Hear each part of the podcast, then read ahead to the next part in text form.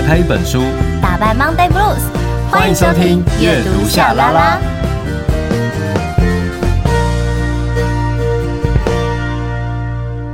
欢迎来到阅读夏拉拉，我是夏雨桐，我是陈夏明。我们有 IG 粉专跟 YouTube 频道，记得搜寻阅读夏拉拉，追踪订阅，设定抢先看。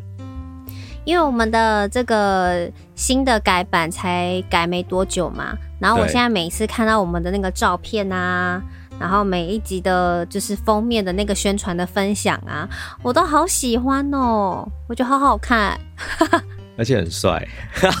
对，就是我觉得，因为我们第一次的版本就是以一个比较轻松。对，啊，比较可爱一点、疗愈感一点的那种方向出发。然后这一次的新改版就是呈现一个想要有一点有一种都会，但是又不能那么的严肃，而且就成熟一点的感觉。对，而且就是不管是颜色上面啊，或者是、嗯。呃，衣服的穿搭，就是整个感觉都好好都会哦。对啊、自己讲自己很都会。就我们长得好好日剧的脸哦，男女主角的脸。对。自己说。好啦，所以希望希望大家看到我们的这个改版呢、啊，就是大家也可以多多留言给我们，就是告诉我们的想法。目前是其实蛮多人都是夸奖的啦。就是都说是蛮喜欢的，所以也很谢谢已经留言，然后一直在支持阅读下拉拉的大家，感谢你们。对啊，超级谢谢你们听到现在，我们今天就是已经来到九十一集了。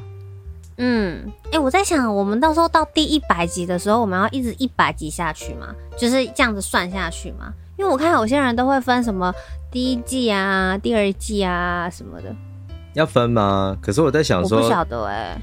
就你就是想要有一个那个长寿感，因为你从八十八集的时候你就在讲长寿感这件事，所以如果有一天录到，比如说哦，欢迎收听第一千两百三十四集的阅读下拉拉，你是不是你是不是想要到这种境界？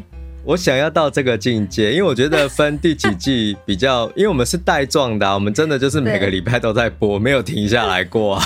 也是，欢迎收听两千七百三十二集的阅读下拉拉。没有，如果真的录到两千七百多集，我们开场应该会很喘。欢欢迎来到呃 阅读夏拉拉。两千两千七百三十二集，然后就一直咳嗽，这样的真的。哎、欸，可是如果真的做到五百集就很厉害。可是我觉得做得到五百集耶，以我们目前的速度，我觉得可以吧？我觉得可以耶。对啊，好，但一样要下定决心呢，不然有时候真的很会很想偷懒一下。因为我说实在的，我们如果把之前的秘密储藏室加进来的话，是真的已经到一百多集了。对，加上的话已经超过了。对对，你知道最近？也有听众在问我说有没有秘密储藏室？我说目前还没有规划，因为被被上一次的吓到。但是我个人也还也觉得说，其实的确真的陆续常都会有人在问说还有秘密储藏室吗什么的。然后我就觉得 maybe 我们可以再找一个对自己也我们对我们也轻松，然后让大家又可以把这个秘密储藏室，就是你知道树洞嘛。就是可以那么安心的把秘密交给我们，就是我觉得这是一件还蛮珍贵的付出。对，所以我就在想说，好像放掉会觉得有点可惜，我们再来好好的讨论跟规划一下，好，一定可以找到一个平衡点的。但是哈。嗯，好，加油！好，哎、欸，当然我在录这一集，对，我们现在已经聊了，哇，已经聊了快七分钟了。好，那我要先赶快再说一下，就是呢，因为我今天给我们家妮妮一个新的娃娃，然后那个娃娃它有声音，嗯、所以如果我录到一半听到哔哔哔很大声，就是就是请大家不要介意，请多 包容。哦 对，然后也顺便跟老王说一下。我看到 妮妮就是一脸不爽，因为你之前不是要去外面玩，然后结果就是哦，对对对，车子抛锚，然后他就一脸不爽。对啊，而且他他就是不开心了大概两天吧。所以他真的是很懂哎，真的，而且那两天后来就是我都还要一直巴结他，就是下午多给他吃点。多给他吃一根鸡腿啊，就那种狗狗的鸡腿，然后或者是说，就是带到公园，然后多走久一点。他真的是很聪明的狗儿，真的，真的。好，那稍微先进入主题之前，先聊个有趣的事好了。好啊，就是大家现在还爱看电视广告吗？我个人是很爱看电视广告，而且电视广告播什么，我就会想要买什么。所以这是真的，就是可是购物台我还好。但就是那种，比如说什么一些特别有趣的，像有些清洁什么芳香剂呀、啊，对，就是看起来好像很好用，或是那种什么洗衣精那一类的东西，我就很容易会被洗脑。我是看到吃的东西就会很想买、欸，啊，你是说像比如说卖那什么叶黄素什么那个我也会、欸。叶黄素那真的是太夸张了，而且他们的广告都、哦、都会找那些很资深的的艺人，然后就是，可是我都会觉得好像很有效哎、欸。对，然后 可能因为我最近眼睛很干，你知道？为什么会很干？你都你都是一直在用手机，对不对？对啊，就是，而且我觉得做完那个就是近视的那个，之前我说分享过我近视雷射，对，就是。因为我本身本来就有一点干眼了，oh. 然后现在不会因为做完那个手术就变得更干，可是的确是在疲劳的时候呢，就会觉得比以往的干的感觉强烈。嗯，对，所以我最近就是很认真，每次看到线上面写叶黄素什么的，乖乖我就会很想买。对，而且你知道叶黄素。你不能够说哦，今天吃，然后后天吃，你是要每天吃哎、欸。哎、欸，你知道我买很多种剂型的叶黄素哎、欸，就是我有药丸的，然后也有果冻的，然后也有用喝的。可是我每天都吃，可是我都吃不同种，这样可以吗？这样应该 OK 啊，因为反正它就是让你的血液里的浓度，呃。是足够的，这个是足够的，然后它就会流到你的眼球里面，就没有问题了。我我有时候啊，如果说出去外面出差，然后过夜忘了带那个叶黄素出门，我会很紧张，然后就冲到那种便利店去买那种一罐的那一种，哎，立刻就是喝下去。你有这么急迫？因为我靠眼睛吃饭的啊！哦，对啊，如果看不见，我就我会爆炸吧？我会真的就是很多工作忽然间就是不知道该怎么做，所以我还是要乖乖的，就是吃叶黄素。他讲到叶黄素很神一样，我们没有在叶配任何东西哦，我们没有在叶配。但如果大家要就是当我们的干爹干妈的，就是也麻烦了。对，我们很欢迎欢迎植入哦，我们会试吃哦。对哦。可是那这样的话，你看到那个叶黄素的广告，怎么可能会就是怎么可能会不会想买？如果你是靠眼睛吃饭，我觉得哈，人比较脆弱的时候就很容易被打动。就如果说，所以你意思是说最近很好？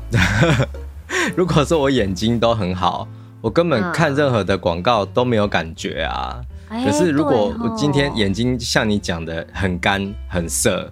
结果突然间，这个广告说：“哦，这个叶黄素只要吃下去，把酒碎当当，bling bling 这样子哦，那我立刻就会买啦。”那那是这样会让我想到，就是常常有时候在新闻看一看，然后突然就会看到那个卖那个什么呃改运的手链啊，而且他们现在剧情都。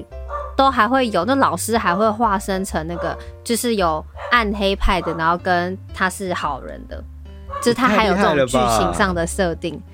对啊，很忙哎、欸，真的。然后我每次看看，其实也不是说想买，但就是会觉得这广告真的是很有趣。然后有些 有一些剪接的手法，我是觉得可以再更好，但是对，就是就是这样剪完了，我也我就会觉得好，也是一种特色，我觉得很有趣，我就会多看一下。我跟你讲，有些时候那种广告就是要带点粗糙感，啊、就是它的画质，它不能够像是那种套那种电影滤镜那种感觉，就是它如果给你那种韩剧风，对，如果它剪的太美了，然后你反而会觉得那是假的。可是假设它东西就是有点粗糙，然后光的感觉就像是我们坐在客厅那种感觉，而且是暗暗的那一种，就哦好像好真实哦，然后这个阿嬷真的是真的阿嬷，就是要比较像我们，就是要很符合我们生活感，对，就不能太精致。哎、欸，你讲的好有道理哦，真的，我觉得。广告是一个艺术，哎，就是大家如果说平常看电视啊，然后你有看广告，哎，其实我觉得我们在谈的这种广告已经慢慢的偏向就是那种呃，有例如说可能新闻台或者是那种声音比较晚一点点，然后就是呃那种健康食品广告感觉的，就大家可以观察一下，我觉得很有趣。你有看过什么奇怪的吗？就是一些有哎、欸。其实就是那种营养品，然后可能是来自于某一种生物啊，哦、然后他就会告诉你 说，我不能讲，因为那个生物一讲出来，你就知道那是什么了。就是就是那种生物，然后他就会给你看，就是他在哪里养那些生物啊，然后怎么制作啊。我会觉得这么有趣，我会觉得蛮厉害的啦，很强烈的动身感。那它它就是从奇怪的生物上面可以提炼出成，呃呃补品或药品这样子。对。然后真的，我说实话，就是说这个影像对我来讲有点奇幻，可是其实你会知道说，哦，对，这家这家公司是很认真在做这个产品，他们会自己养这些生物，然后就。到底是什么？你你这样结束，就是你要告诉我到底是什么生物？我结束之后跟你讲，你一定有看过。而且我说实话，你看到那些生物在那边哔哔宝宝，然后你你内心真的的确会觉得很有用，会想要好像可以试试看。只是是哦，只是年纪可能我们还不到那个适用的年纪啦。就是因为虽然我们常常会开玩笑说自己老了，可是这个老只是开玩笑的老，就是他跟真正的年纪是有一段差距的。真的吗？你你是你给我闭嘴！我很敏感的，我现在我要 非常敏感，因为我叶黄素吃的很足，感官很敏锐。欸，我跟你说，叶黄素吃的足就代表你。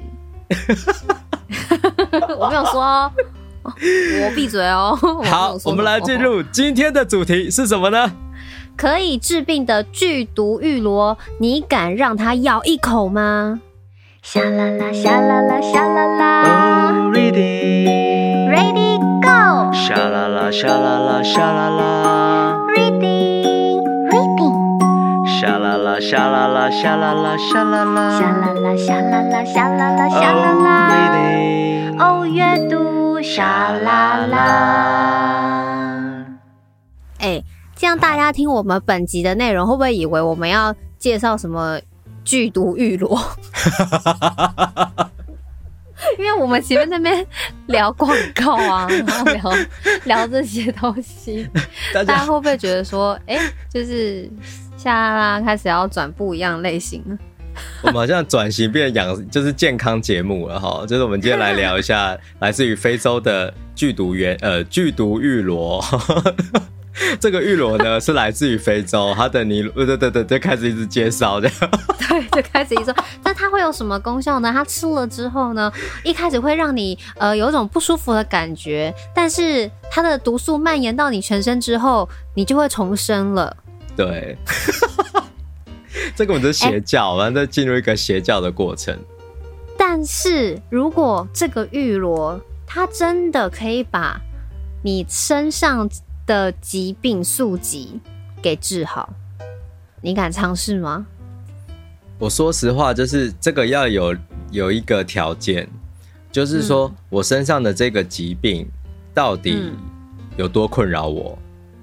假如说今天我被这个疾病就是弄到我已经觉得我受不了了，哦，就是人生没有趣味了，哈，嗯嗯，那我一定立刻就是搭飞机去非洲给他咬一口。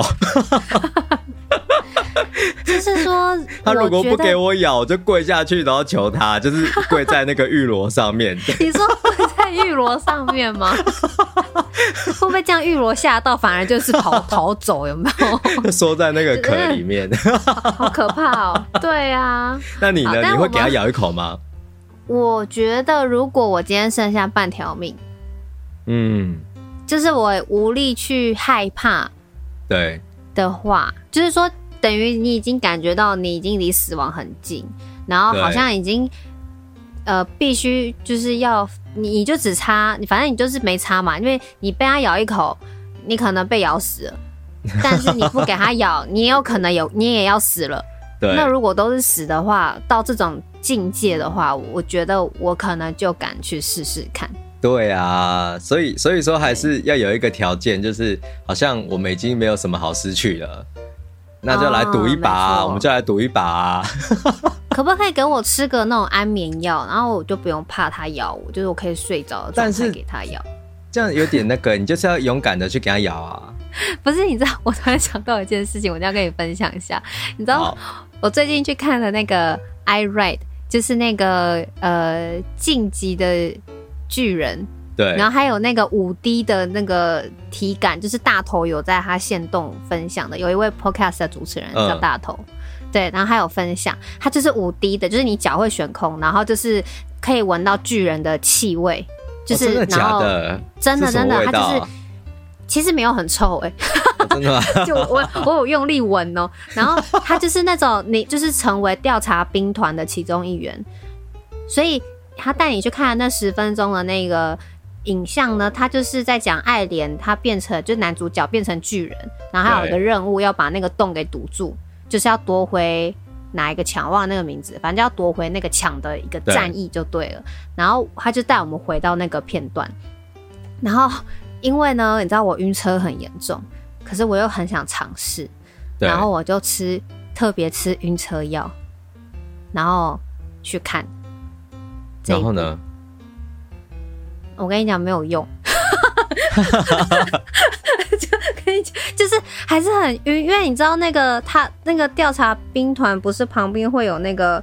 就是它有个那个叫什么机器呀、啊，就是你会在上面飞来飞去的。呃，那个叫什么？那个叫什么？呃，我突然就是什么装甲什么？对对对、呃、对对对，就是它会它会喷出那个绳子，然后你就可以这样荡来荡去，然后就可以去砍它的脖子。我跟你讲，就是因为它一直在荡来荡去，就像蜘蛛人那种感觉一样。然后巨人来的时候，它还会就是你还会有倒退感。哦，真的。可是其实椅椅子不是那种强烈的晃动，可是因为配上视觉，然后跟整个椅子的这个摇晃，它会动嘛，然后你脚又是悬空的，你就是真的一直被就是这样子，就是真的在空中晃来晃去的那种感觉，然后还有从墙高墙上面跌落下来的感觉，对，其实做的非常的好，对，但真的很晕。好，我要去。就是超级晕的，但呃，大家可以去试试看，我是觉得蛮好玩的。那如果你怕晕的话，我觉得是可以吃药，因为我觉得吃了药有让我可能没有那么严重，因为我可能如果说没有吃药，我可能出来就会吐。那我至少吃完了药，就是看完之后，我有他们很贴心，就是他们有给一颗那个话梅。那我就我就拿了颗话梅来吃。哎、欸，他还有攻壳机动队哦，真的吗？对，呃，然后还有卖套票。然后我那时候去看的时候，他们很很很贴心，还跟我说，你要不要看连续三部？我们刚好中间有一个场子是买套票的。呃，我想说连续三部这样等于半小时，然后我在那边晃啊晃，我可能没有办法。我说我是吃晕车药来的，所以就是可能没办法接那么紧，谢谢。对，所以我也有看《攻壳机动队》，但因为我我我对那个漫画没有那么熟，我有看过电影，但它基本上就是跟着那个女主角，然后反正就是一样，就是有个任务就对了。然后画面感很好看，它没有进击的巨人还要晃，就它比较多都是那种往前冲来冲去射击啊，有东西坠落啊什么的。好。天啊，听你这样子介绍，我真的会想要去，而且感受那种。我觉得你可以去。对啊，五 D，然后有那种飞行的感觉，好酷哦。对啊，蛮好玩的。不好意思，我一下子又扯远了，我马上回来。不好意思，我我用跪着走回来哈。好，然后 因为因为刚刚讲到嘛，就是我说我我比较胆小，所以我想说，呃，是不是可以吃个安眠药再给它咬一下？但其实这样好像也不行啦，因为这样等于身体里面好像有个药的成分了，就是可能没有那么的。纯，对，它的剧毒就没办法那么纯。这个问题其实很适合问听众朋友，哎，就假设说今天你罹患了一个疾病，嗯、然后有一个就是有剧毒的玉螺芋就是芋头的芋，螺就是福寿螺的螺。哎呀，好可怕！海螺的螺，海螺的螺，福寿螺很恐怖哎，那个那个福寿螺的蛋好可怕啊！你这样会让我想到日本，不是前阵子有个是他们星巴克吗？然后出了一个甜点，然后是草莓口味的，然后就说那长得很像福寿螺。好不舒服、喔！你有看过吗？你有看过吗？我有看过，而且我还有看过那个那个福寿螺的卵的橡皮擦。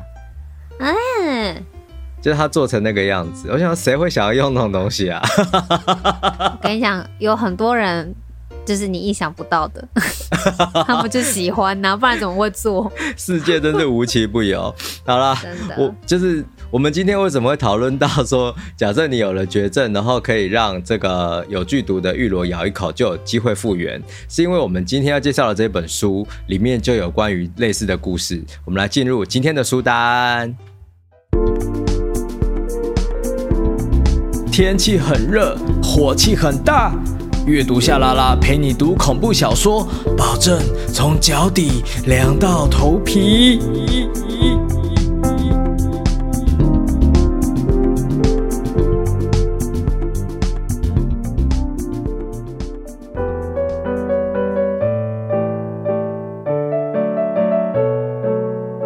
三年以来，他始终期待这种时刻。他梦想这个女孩在他的炉火旁，已经梦想了三年，但不知怎么的，结果却跟他的想象有些不同。安东尼·杜尔，十倍人，时报出版。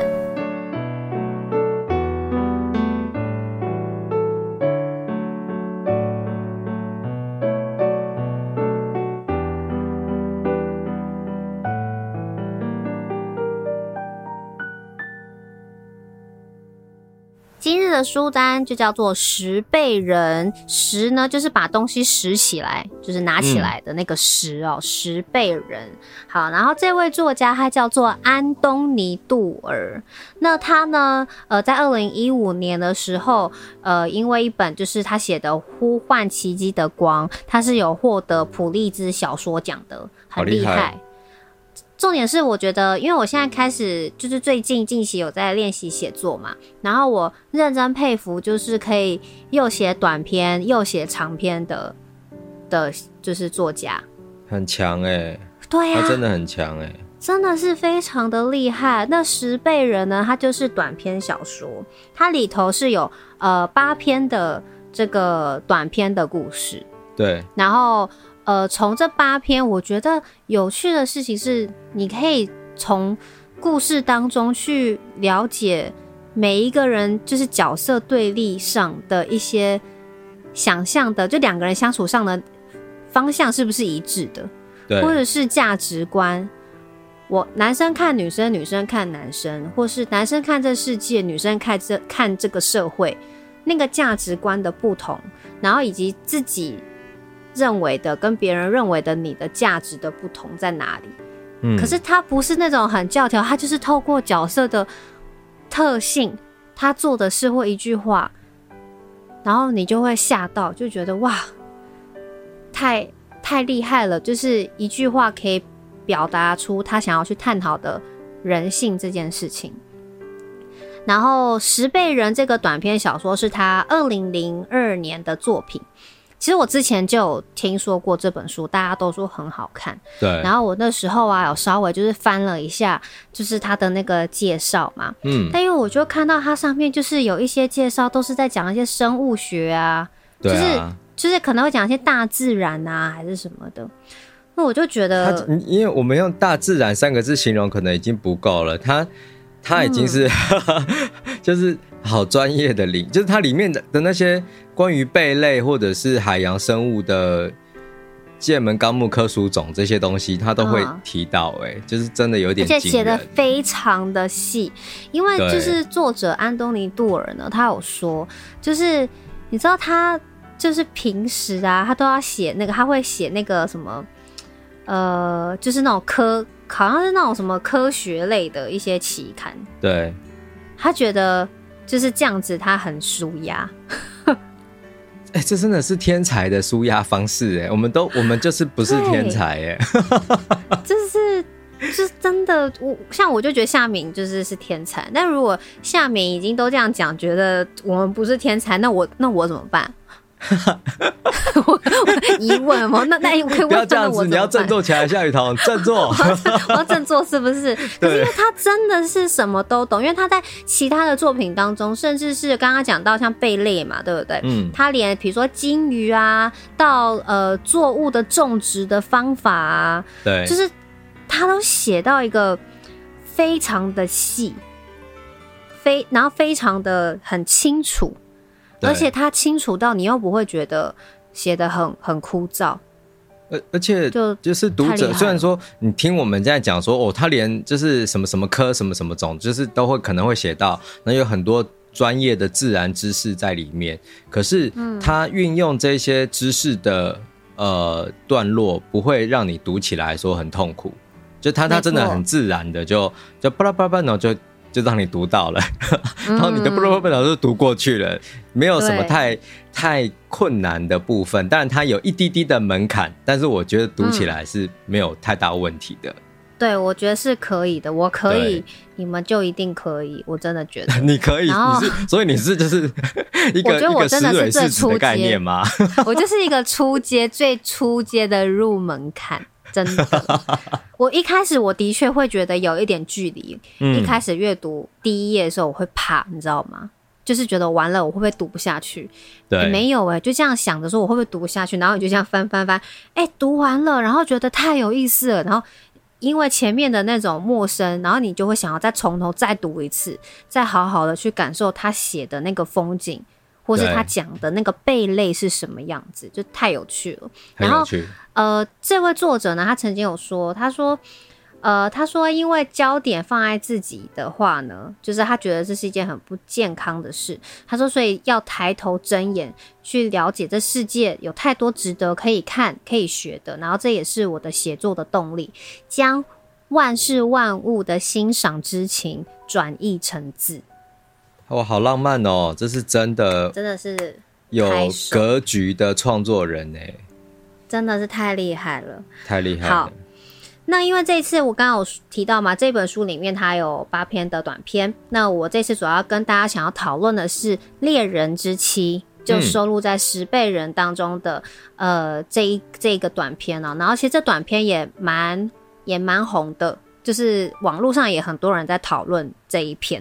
对，然后我一开始在读的时候，我觉得也是蛮有趣的，因为他在叙述好故事大纲，基本上他就是在讲有一位就是居住在森林里的猎人，然后他娶了一个小他非常多岁的一个年轻的妻子，嗯，好像小了三十几岁吧，我记得书上好像是这样写。然后呢，但是这个年轻的妻子呢，她有一个非常特殊的能力，就是她手只要碰到这个呃。就是动物的尸体，对，就是他正在睡觉，碰它，他就可以透视这个生物的灵魂，好厉害哦！然后呢，你身边的人在抓着，比如说他在感应，对不对？然后你身边的人在碰他的手，你也会跟着他看到这个所有他看到的画面，对，就是很惊人。那这个猎人他就有点害怕这一份特殊的能力。可是我觉得这一篇可以讨论，就是为什么他会害怕他的妻子有这样子的能力。那当然就是后来妻子就是也离开了他的生活。可是离开他的生命之后，到底为什么会离开？就是在讨论的是他的太太跟这一位猎人他们内心的风景到底是什么？嗯、为什么差异会这么大？嗯。我觉得就是蛮有趣的，以及为什么她的老公就是这位猎人不愿意相信她，不愿意牵她的手，不愿意看，也不愿意接受。那他的不愿意是不想要面对什么吗？比如说自我的恐惧吗？还是说呃妻子的能力竟然比我好之类的？对，就是可以可以，因为猎人他毕竟都在这个深山里头嘛，他一定觉得说自己对于生命，你知道万物。这样的风景，他可能是觉得他可以掌握这些东西，结果小他这么多岁的年轻的太太，却比他能够去感应所谓这个生命的本质。就是开始会有一直不断一波又一波的这个，反正就是有些争吵啊，就有点像是说，本来我是在我们家考第一名的，对，结果我去了，哎、欸，也也我怎么讲，这有点难啊，我知道，比如说我本来在桃园都考第一名，结果我到了台北之后，我都考到倒数第二名，嗯，这样吗？嗯换一下，我本来在台北都考第一名的，结果来到桃园之后，我都考最后一名。好，可以的。好好好。哎、欸，突然好像更清楚了一点。就是，我觉得，哎、欸，我说实话，就那个差异，因为因为可能就会觉得说自己是可以掌握的嘛，因为毕竟他在这个深山深山里面待了这么久，然后他他是一个猎人，他主要是要带着这些游客，就是来打猎的游客，就是带他去狩猎。这个好残酷哦！我我我不是说狩猎这件事情的残酷，而是说我们原本以为自己拥有某一种能力，可是而且这个能力可能是我们很努力、很努力才可以获得的，不料就可能走到对不就碰到某一个人才发现，这个能力对他来讲可能只是呼吸而已。嗯，然后他还可以就是打一个喷嚏，然后就给你三倍的。更厉害的功夫，就是让你看到更厉害的东西。我觉得不只是我们两个，我觉得一般就现在听众朋友应该都会有这样的，就是感受过。嗯，就是曾经对自己很有自信的一件事，或者很喜欢的事，你觉得对自己是独一无二的，结果你出出来，你站出来亮相，发现他也这样亮相，别人也这样亮相，而且一个比一个还要厉，就是比你的都还要厉害跟亮眼。对。啊，就会，对啊，好，那我先呃叙述他其中一段，就是我觉得他在呃描述这个自然风景的那个文字上的魅力哦。嗯、好，那是猎人头一次跨出蒙大拿州州界，他醒来，脑海中萦绕着几小时前的影像：飞机升过一层层泛着玫瑰彩光的蓬松云朵，屋舍。和马匹深藏于白雪皑皑的山谷中，好像一个个小黑点，俯瞰大地。田野有如画轴般在他眼前开展，望似十月的景致。褐黄漆黑的山丘布满一道道积雪，湖面结冰的湖泊一闪而过，银光闪闪的大河。蜿蜒流过峡谷谷底，犹如一条长长的发辫。机翼之上，天空已经转为澄蓝，那种蓝彩是如此纯净。若是看得够久，他知道自己肯定会感动得热泪盈眶。嗯，很美耶，很美，而且是那种人的。渺小，然后你看到某一种很极致的风景的时候，真的会渲染欲泣耶！真的觉得真的是很厉害。然后，而且在叙述这个景色的时候，会忍不住憋着气把这一段看完的感觉。嗯、对，就是文字的魅力真的是非常的强。好，然后其中呢，我觉得有一段也是非常的特别，就是在于这个猎人他是怎么样认识。这个年轻的太太哦，嗯，好，是有一次，反正就是一阵暴风雪啦，然后让他就是呃一阵大风，然后反正让他停靠在一个就是墙边，然后墙边有个窗户，嗯、然后看进去就看到了一个魔术师跟他旁边的这个助手在变魔术，然后他就对这个助手这个女孩，就是对她的表演、她的笑容，就是深深为她着迷。嗯，好，然后呢，他就他就写了，他说他这个猎人呢、啊，三十岁，比他大一倍。女孩对他微微一笑，在紧急出口告示灯一闪一闪的红色光影中，他从舞台上弯下身子，摇了摇头。雪停了，猎人他开着他的卡车，紧紧尾随魔术师的箱型车，冒着大风雪开到。巴特参加图书馆主办的募款餐会，观赏他下一场的表演。隔天晚上，猎人跟随女孩前往密苏里，每场表演之后，他始终赶到台前。他跟他哀求：“跟我出去吃晚餐吧，拜托你跟我说你叫什么名字。”猎人以耐力追捕他的猎物。女孩在蒙大拿州的波兹曼终于应允，她的名字很普通，玛丽·罗伯特。他们在旅馆餐厅享用了大黄派，然后我就觉得好可怕。对啊，就是因为他跟着他，就是在书中这个猎人是跟着他走过了四个城镇，对，然后不断的就是要求他说，就是你可以跟我出去吃饭吗？可以跟我出去一下，还什么的，对，就是觉得很可怕。但是有点恐怖情人感啦，哎，欸、不是不是，对不起，不是恐怖情人，哦、而是说有一种就是被尾随的那种感觉。我觉得简单来说，就是因为他是猎人，真的有一种被狩猎的感觉。对，真的。对，因为其实，在这一篇当中，他也会叙述到猎人他在深山中他是如何去等待猎物，就是那个一些情节文字，他是有稍微在描绘的，所以。你前面开头是看到这一段嘛？就是说，哦，猎人就跟着这个女孩开过了四个城镇，然后到后面他的整个呃生活，你就会明白前面那段时间，他对这个女孩就像是在狩猎一样，就是那个体会就蛮有趣的，就是透过他的文字的堆叠。对，你刚才讲的很很厉害，就是说。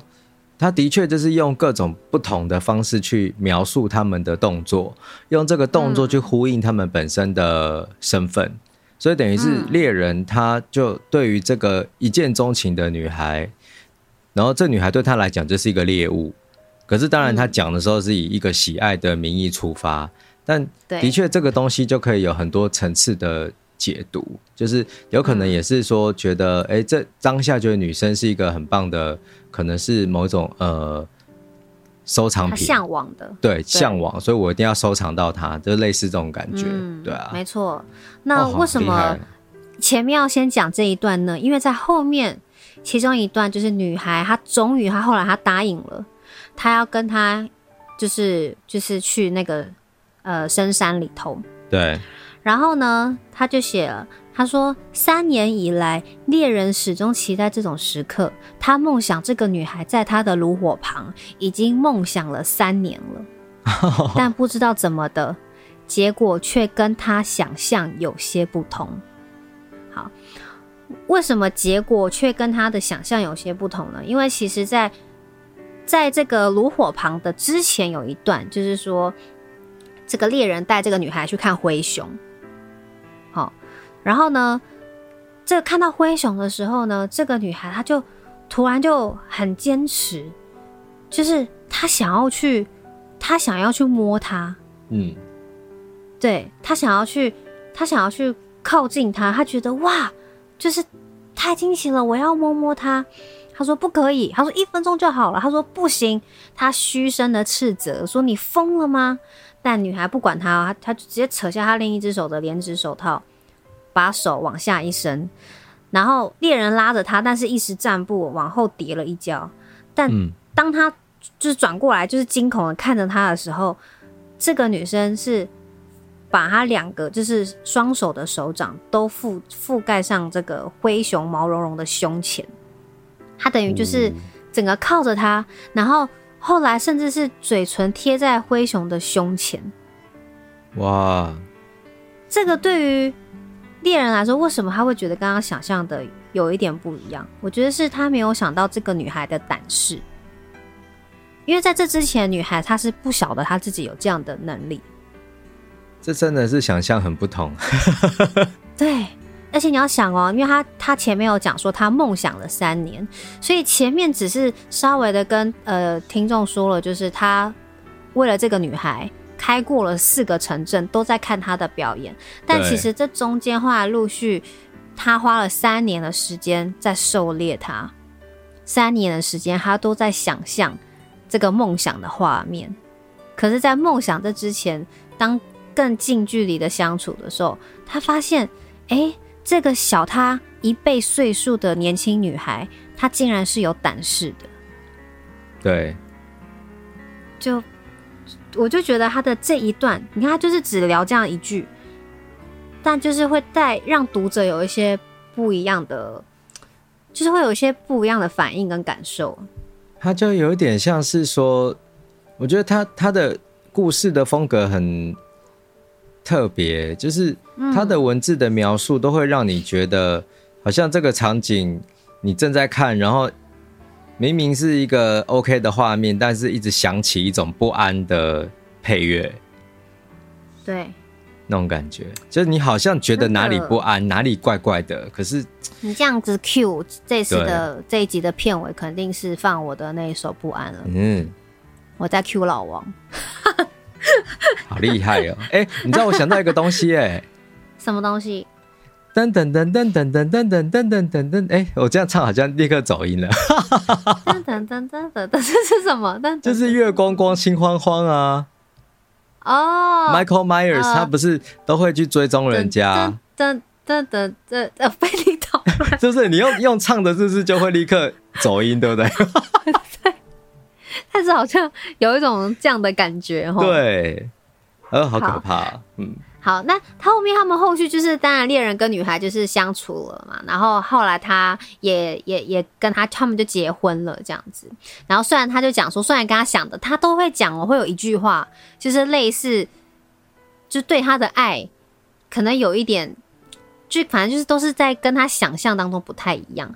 但是他、嗯、他就说，但我就是娶了她了。然后呢，有次猎人呢，他就跟这个他的老婆，就是后来变太太了嘛。他就跟他的太太说，他头一转，隐约朝着大铺城和南方各南方各镇挥挥手，但这里却是秩序分明。然后这里指的是那个深山里头。他说，在这里啊，我可以看到大多人视若无睹的事物。若在那里，那里就是指这些城镇，就南方各镇、大埔城这些。他说，我若在那里，我绝对无缘一睹。但他的太太花不了太多功夫，就可以想象五十年后的他，他会依然系绑他的靴鞋，也会依然拾级他的步枪。世界是如此浩大，可供观看的事物如此繁多，但他却与但他却甘于只观看这个山谷，至死无憾。在这边，女生跟男生的内心的风景开始分歧。对啊，嗯，开始开始不一样。那当然，她的这这个女孩，她的这些所有的感受，也是因为她发现了她自己有这样的能力。然后，在她发现自己有这样的能力的时候，这个猎人他一个礼拜有时候可能会有七天都不在家，因为他都在外面。就是你看，要他要他一定要观，就是观赏，就是乌鸦，就是这些猎物的，他一定要追捕的猎物。他要去追踪他们的，呃，就他们的痕迹嘛。对，我觉得很有意思。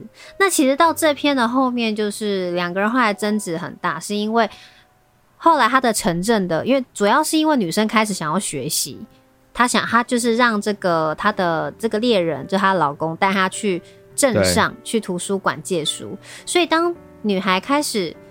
阅读开始识字，然后开始还会讲，呃，会看的是葡萄牙文。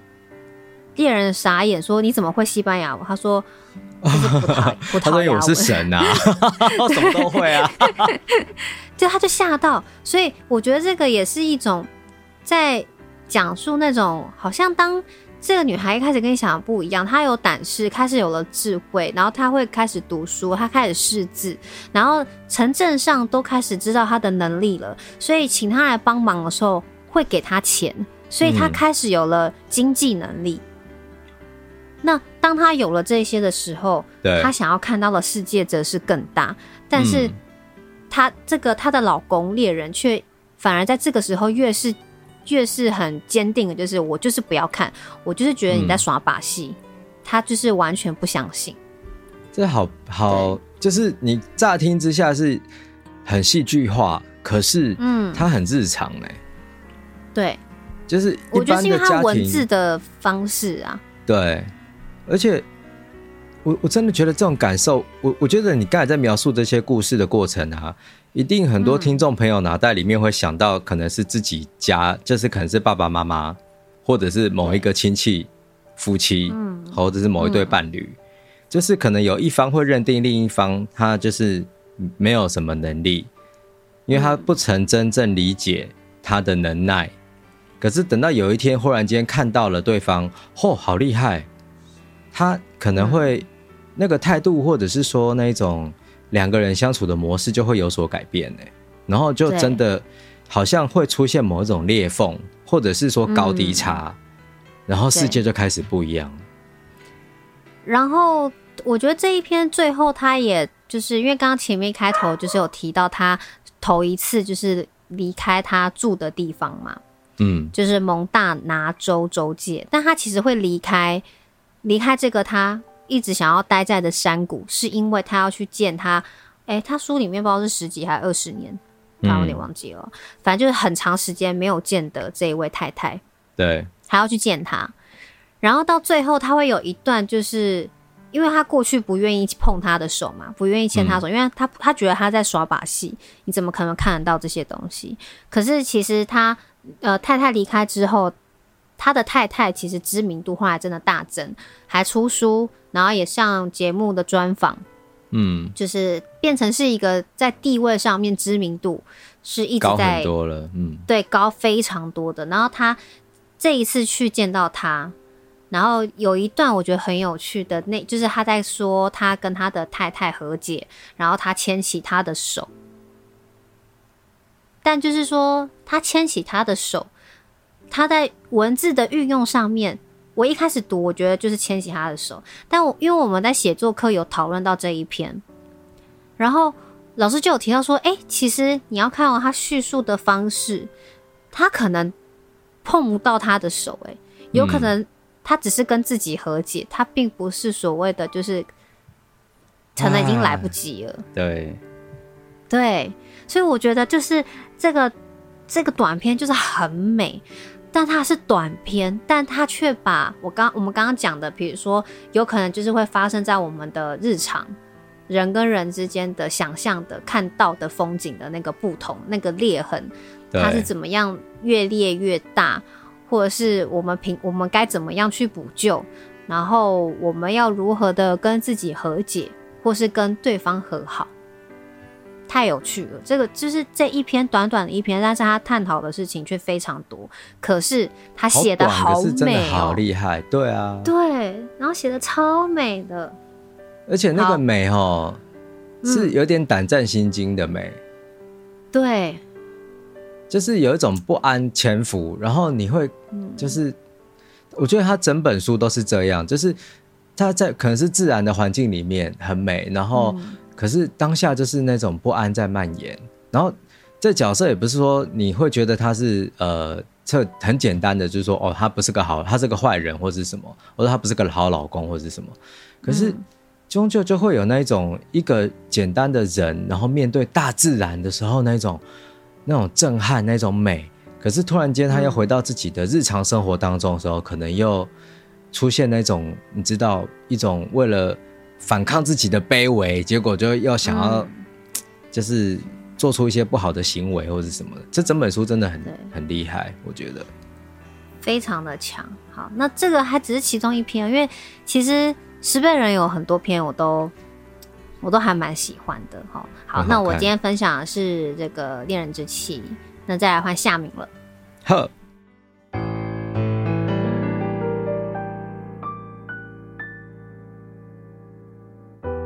如果有一天地球冰河期，请不要害怕，书会救你，书会在火焰中温暖你。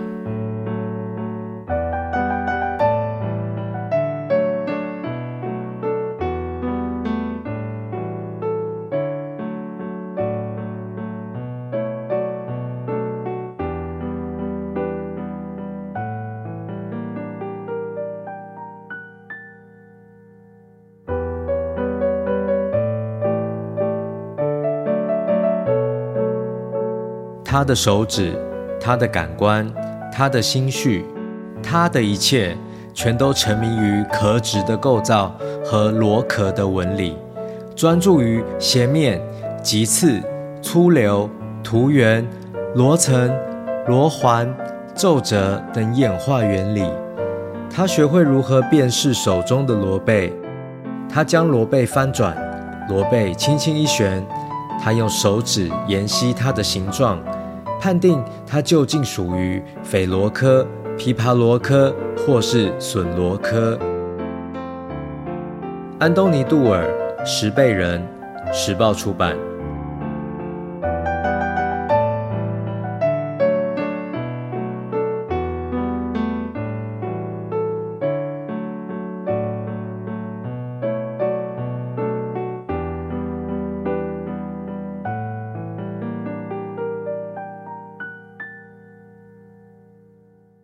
要介绍的就是《十倍人》这个同名的小说，好，然后呃，其实我觉得《十倍人》里面它还是有很多是可以跟刚才的。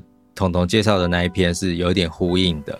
那在这个地方，其实因为我们一开始已经聊到了嘛，就是说，假如说你你今天患了绝症，然后有机会可以就是被有毒的玉螺咬一口，你要不要？哈，那故事其实就是这么简单，就是有一个男主角，就是这个十倍人哦，他小时候就因为生病的关系，所以他的那个眼睛就退化了，眼睛看不到。然后他的爸爸就带他就是。跑到很远的这个地方去看病，那看病的地方在哪里？嗯、就是在美国的佛罗里达。那佛罗里达就是，如果你看新闻，最近佛罗里达最多的新闻就是，呃，最多的事件就是鲨鱼会咬那个游泳的人嘛。然后，所以说你就知道佛罗里达就是很多海滩的地方。然后这个眼睛已经看不见的少年，就是他医生都带着他去在那边，然后就啊、呃，反正你也看不到了，来，我们来走一下沙滩吧，哈，他再去走沙滩，哎、嗯，就摸到了那个一一些贝类，然后一些海洋的生物，他忽然间都觉得好美哦，然后，嗯，他本来觉得自己已经看不见了，可是他当他摸到那些生物的时候，他觉得他可以看得见很多很多的事情哦。然后他摸到那个原贝的时候，就是他第一次摸到的那个贝类。他说他不曾握有如此细致的东西，就是他从来感受上没有这么哇，这个好纤细，好像艺术品哦。然后医生说你看不见这个东西吧，对不对？然后但是他没有回答，但是旁白就是这样写说他看得见，他毕生从来没有把一个东西看得这么清楚哦。他说：“他伸出手指爱抚这个螺，哦，轻轻的翻转。他从未摸过这么柔滑的东西，从未想象世间竟然有这么细致之物。他悄悄的发问，声音近似耳语：谁创造了这个东西？然后一个礼拜之后，他的手中仍然握着这一个螺，直到他爸爸。”抱怨臭气冲天，强行自他的手里敲出这个螺，就是爱到太爱了，太喜欢了。结果那个螺是生物嘛，嗯，他握在手里面，他就死掉了啊。对啊，超哎、欸！我问你一个问题，这边也是很强。嗯，什么？你小时候有养过寄居蟹吗？寄居蟹吗？没有哎、欸，但我同学有养，我同我同学有养过，我有养过。寄居蟹是很平很平常，大家会养的吗？你这样问我，我小时候学校会卖，不是学校卖，就是说好像哪里会有，然后我们就会买。小时候啦，这个在那个年代是那个样子，但是其实是不好的事情，就是因为我唯一有看到是在高中的时候，高中你的同学有养，就是唯一在学生求学时期。就是我的一个高中同学，他有养。我小时候养，然后因为他的名字，他的名字叫宝珠，然后他的 那只寄居蟹就叫宝藏，所以我印象很深刻。哎、欸，这个命名还蛮感人的，好奇怪哦，很可爱啊，我觉得。我为什么会讲那个寄居蟹？就是因为啊，嗯、我小时候养了，买了那个寄居蟹来养。那我并不知道说那个、嗯、我我知道寄居蟹会换壳，对，可是我从来不知道它换的会那么快。然后有一天呢、啊，哦、我就忽然间找不到我的寄居蟹了。它明明就养在一个、嗯、一个小鱼缸，可是它竟然就不见了，你知道吗？嗯，然后怎么办？隔了几天之后啊，我就闻到一个非常非常非常臭的味道。啊！可是我怎么找，我就是找不到，找不到，它到底到哪里去了？就不知道，但就是化作一阵臭气。我本来想要化作一阵青烟就不见，但其实是臭气。好可怜的寄居蟹，然后就是莫名其妙跑到一个桃园人家里，然后就死掉了，然后又很臭。可是我觉得，就是那种寄居蟹啊，这种小小的啊，或是这种看到瓜牛啊那些，嗯、就是我每次都会很蛮赞叹他们的那个生命力耶。对啊，就因为他们小小一个，而且有时候不小心也会踩到，就是好可怕啊。他们好倒霉哦！而且，所以我那时候听到你不是会说，你如果在雨天出去散步，然后看到地上的瓜牛，你会把它救起来吗？对，我会救瓜牛。我觉得天哪，你真的是好善良的女孩哦！天哪！哎、欸，你我大学的时候还有替瓜牛做过传单啊？什么？我有替瓜牛做过传单，贴在我那时候住的附近，说下雨天请留意脚边的瓜牛。天哪，你好善良哦！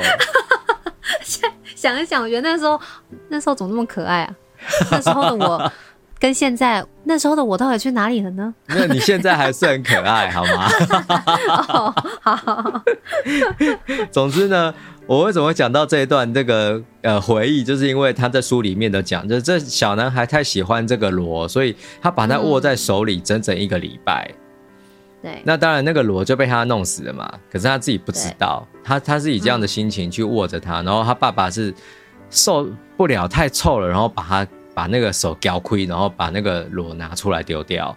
可是你在这个地方可以发现到说，这个小男生他这么的喜爱这个螺，那他长大一定会跟，就是会有很很特别的遭遇，那就是他就变成了这个十倍人，然后他他研究了各式各样的螺或者是海洋生物，然后他甚至就是开始在教导就是这一类的知识，然后开始写书。可是它里面就有一些很强哈，然后他就对啊，超级强，他就说软体。动物学只会引发更多的疑问哦，因为他五十八岁的时候，终于意识到自己就是呃，从未理解千变万化的罗贝世界哦。他说：“为什么是这种网格的花纹呢？为什么会有这种介壳呢？为什么会有这些节流呢？从许多层面来说，无知终究是一种福分哦。你捡到一个罗贝，你抚摸它，你欣赏它，你说不出为什么，只能赞叹。”它怎么会这么的秀美？这一切多么神秘，多么令人心醉。就是这一段，其实跟彤彤刚才谈到的，就是那个猎人去面对他的妻子是一样的。当他是无知的状态的时候，他看见这个变魔术的这个助手，他觉得好美丽、好漂亮，我一定要跟他讲话。他是无知的，所以他很幸福。他就是远远看着他，甚至有机会跟他聊到天，他就高兴了。可是当有一天，这个无知的状态被摧毁了，他开始得到了知识了，他认识这个人了以后，嗯、他才发现这一切跟他所想象的好像不太一样，不一样。所以当年那个光是摸到那个贝壳就兴奋，然后就好快乐的这个孩子，当他变成一个五十八岁的。老人的时候，他发现他好像很难再透过这样的知识得到快乐了。他已经不是无知的状态，嗯，所以他会很羡慕那种无知的感受。可是终究已经回不去了啊！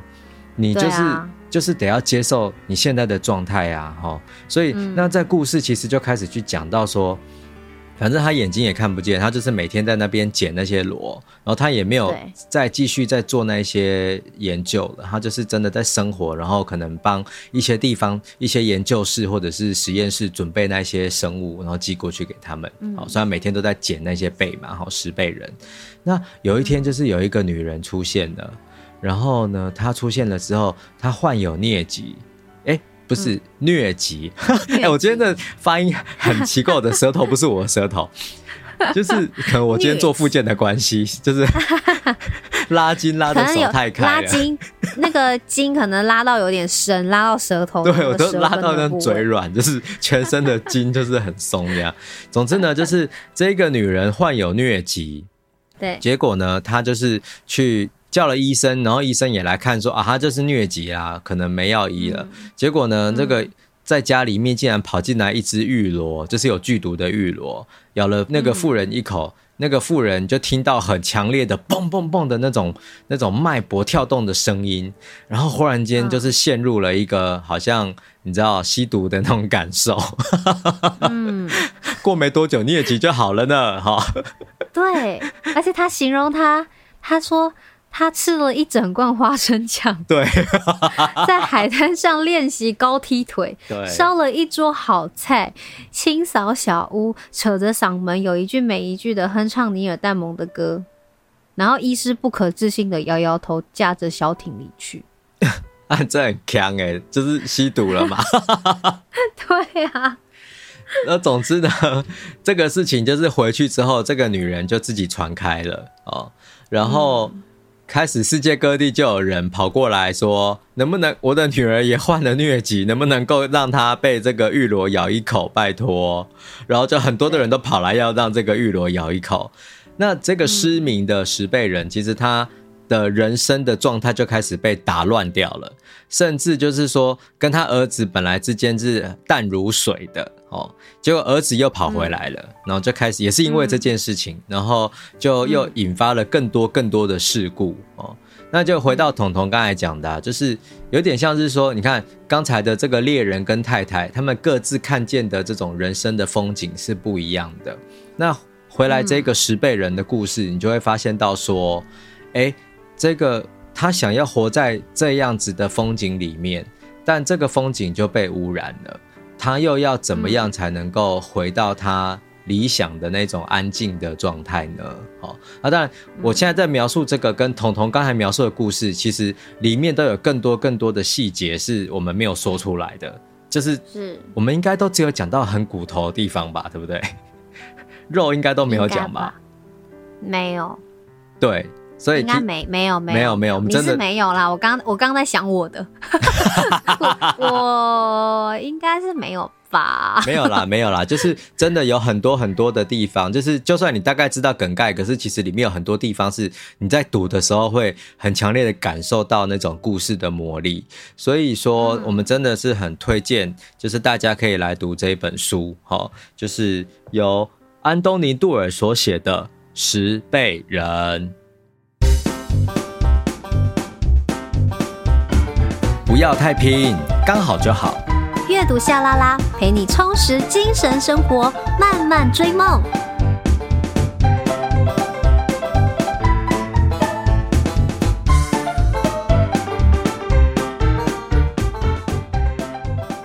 你现在收听的是阅读夏拉拉，每周一早上八点定时更新，我们会陪你一起阅读，打败 Monday Blues。啊、呃，在最后呢，也是要跟大家再宣传一下音乐剧《到乐色》。嗯，我们这一出戏，这一出音乐剧全民大剧团，然后演员有我夏雨桐，然后还有赖佩霞、佩霞姐哦，还有倪安东、吕少奇、王静冠、刘璞跟赖莹莹，每一位呢，就是在表演上面、舞台上啊，就是都非常的棒，他们都是非常棒的歌手，然后音乐剧演员。所以希望就是诚挚的邀请大家可以来这个剧场看戏，然后我们票已经开始卖了。我们九月十六号就是九月份的第一站呢，我们会先从台北出发，在市政大楼的亲子剧场。那详细的时间，我们其实九月啊，就是台北嘛，然后九月底是新竹线，对，每一个月就开始一路一直跑，跑到台东，跑到花莲，然后甚至十一月份有到台中，十二月份最后则是在桃园的展演中心。对，那详细的资讯欢迎大家可以这个上网啊，就是你只要打全民大剧团。倒垃圾就会看到了。你只有打倒垃圾看不到哦。社群介绍上，所以不用担心。对对，你刚才讲，因为我怕大家只打 只打倒垃圾，就真的会出现就是倒垃圾的时间跟地点，然后你是要去哪一区的？你一定要打音乐剧或是全民大好不好？拜托大家。我会我会把这个呃腾腾的演出资讯，就是也放在呃我们的这个节目介绍里面，然后也在这边跟大家推荐我的活动，在八月二十七号下午三点半的时候，在桃园的公民会馆，有我飞踢丑哭白鼻毛第一次开出版社就大卖，骗你的。的首次的发表哦，在桃园，赞哦，好哦，然后希望大家就是可以把时间留给我跟夏明，有机会就是来现场看看我们，然后也非常感谢大家收听这一集的阅读夏 LaLa，希望大家听得开心，然后我们就下次见喽，拜拜，拜拜。心碎，心碎失了神，还要微笑给祝福，你就走吧。我在你身后，你别回头，心